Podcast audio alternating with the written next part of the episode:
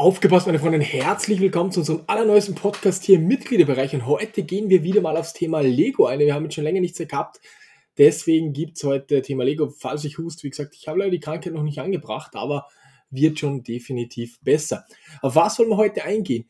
Wieso sollte man 2024 nach wie vor in Lego bzw. in alternative Investments investieren? Und was sich mit alternativen Investments erkläre ich euch jetzt.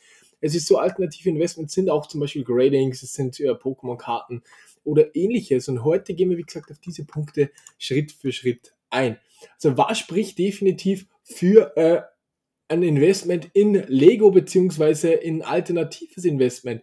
Du hast keine oder keinen großen Zusammenhang so, zum Aktienmarkt. Das heißt, äh, wenn jetzt der Aktie, also das Lego ist nicht direkt an diesen Aktienmarkt meiner Meinung nach gekoppelt, weil damals, wie der Aktienmarkt richtig zusammengebrochen ist, Corona und so weiter, habe ich trotzdem weiterhin Lego verkauft. Und das ist sehr, sehr gut, weil wenn du so und so in Aktien drin bist, beziehungsweise in Aktien investierst, dann äh, kannst du dir mit ein paar hundert Euro, auch ein paar Tausender ähm, definitiv den, äh, ja, die Diversifikation reinholen. Und da kommen wir zum nächsten. Die Diversifikation ist hier sehr, sehr geil, meiner Meinung nach. Und das Coole ist auch, was für mich äh, dafür spricht, dass Aktien kannst du natürlich immer kaufen von einer Firma, die sind immer am Markt, blöd gesagt. Also grundsätzlich. Es gibt natürlich Ausnahmen, aber es wäre jetzt dumm, das zu erklären. Aber du kannst es heute, kannst du zum Beispiel eine Bayer-Aktie kaufen, die übelst gesunken ist. Du kannst die auch morgen kaufen, du kannst die in fünf Jahren noch kaufen, zu 99 Prozent, außer die Firma geht pleite. Äh, bei Lego ist es nicht der Fall. Und das ist halt extrem spannend, weil, wenn es jetzt ein Lego-Set gibt, ein 100er-Jahres-Set von Disney, dann ist es eine kurze Zeit auf dem Markt und dann ist es nicht mehr verfügbar. Das ist wie wenn eine Aktie kurz verfügbar wäre, nur als Beispiel. Dann geht die vom Markt und du hast diese Aktie aber noch und die Leute können es nur noch kaufen, wenn sie dir deine Aktie zu deinem Preis abkaufen können, die da einsteigen. Und das ist richtig, richtig cool, das Ganze. Natürlich, der Spaßfaktor darf ja auch nicht vernachlässigt werden. Äh, sieht auch richtig cool aus. Jetzt gehen wir wieder ins Aktienbeispiel, wenn du dir eine Aktie kaufst. Natürlich, wenn du ein Portfolio von 100k hast, sieht es auch geil aus, irgendwie, für dich halt. Aber wenn jetzt zum Beispiel der Nachbar vorbeikommt oder was auch immer, du hast ja nicht immer dein Aktiendepot irgendwo gescreent, außer du hast den Fernseher irgendwo hingehängt, na, Spaß beiseite. Was ich damit meine, du kannst, wenn du eine schöne Glasvitrine hast, auch sagen, hey, äh, ich mag Lego gerne, ich investiere auch gerne in Lego und ich kann mir die Sets irgendwo schön hinstellen, das Ganze beleuchten, natürlich auf den UV-Schutz dann Acht geben, ist vollkommen klar, aber äh, kannst du dir sozusagen als Design holen wie ein Gemälde und die Wertsteigerung trotzdem mitnehmen. Also das finde ich ist auch ein sehr, sehr cooler Punkt.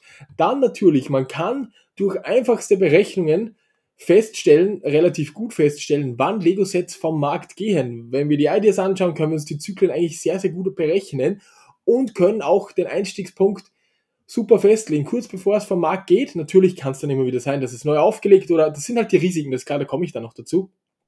Aber die sehr einfache Berechnung, wenn wir wieder einen Aktienmarkt äh, hinlegen, äh, du wirst es nicht berechnen können, wenn die Aktie am Tiefspunkt ist. Das wird nicht gehen, das kann keiner. Wäre schön, wenn es geht, aber es ist halt nicht der Fall. Aber hier kannst du definitiv Berechnungen anstellen. Und die Limitierung habe ich schon gesagt. Und es gibt auch sehr oft Sets, die wirklich nur kurz oder nur zu Sets rausgegeben werden. Das ist, das kann man sich vorstellen, die kriegt man dann meistens auch noch geschenkt dazu.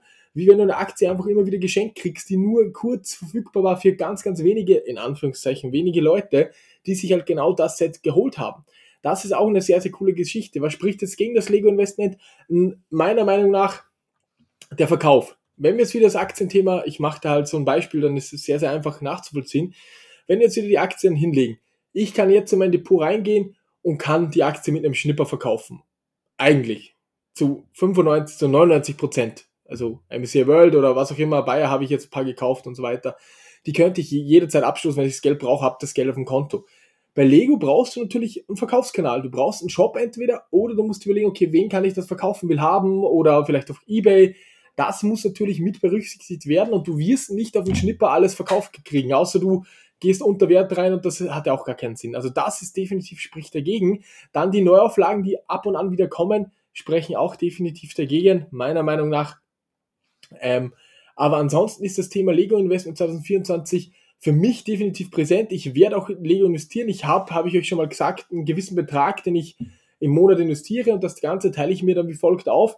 Äh, ich nehme mir halt die Assets raus, die ich kaufen will. Gold zum Beispiel ist dabei, Aktien sind dabei, also ETFs.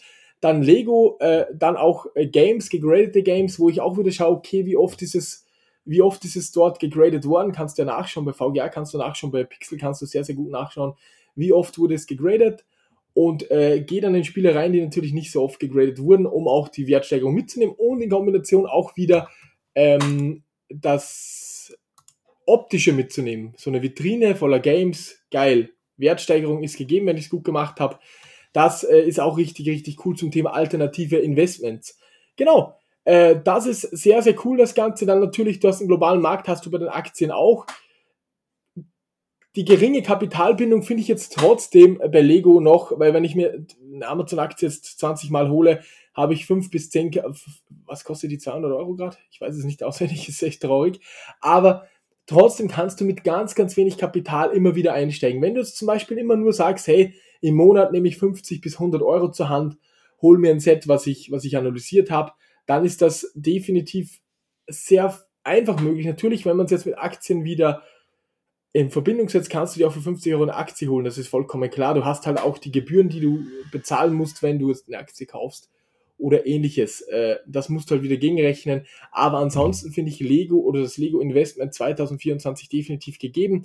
Es gibt noch viel weitere Punkte. Es, es, es, es, du kannst zum Beispiel, wenn du jetzt äh, ein Lego Disney Schloss kaufst, das große, du hast das kleine noch, kannst du Kombinationsangebote machen, um wieder mehr Sales zu generieren, aber das würde viel zu tief reingehen.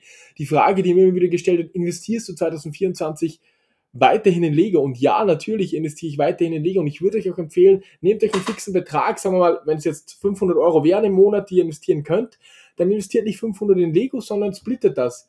150 in Lego, 150 in Aktien 100 vielleicht noch in Games oder andere äh, Sammlergegenstände, 50 in Gold oder Silber. So würde ich das machen, definitiv.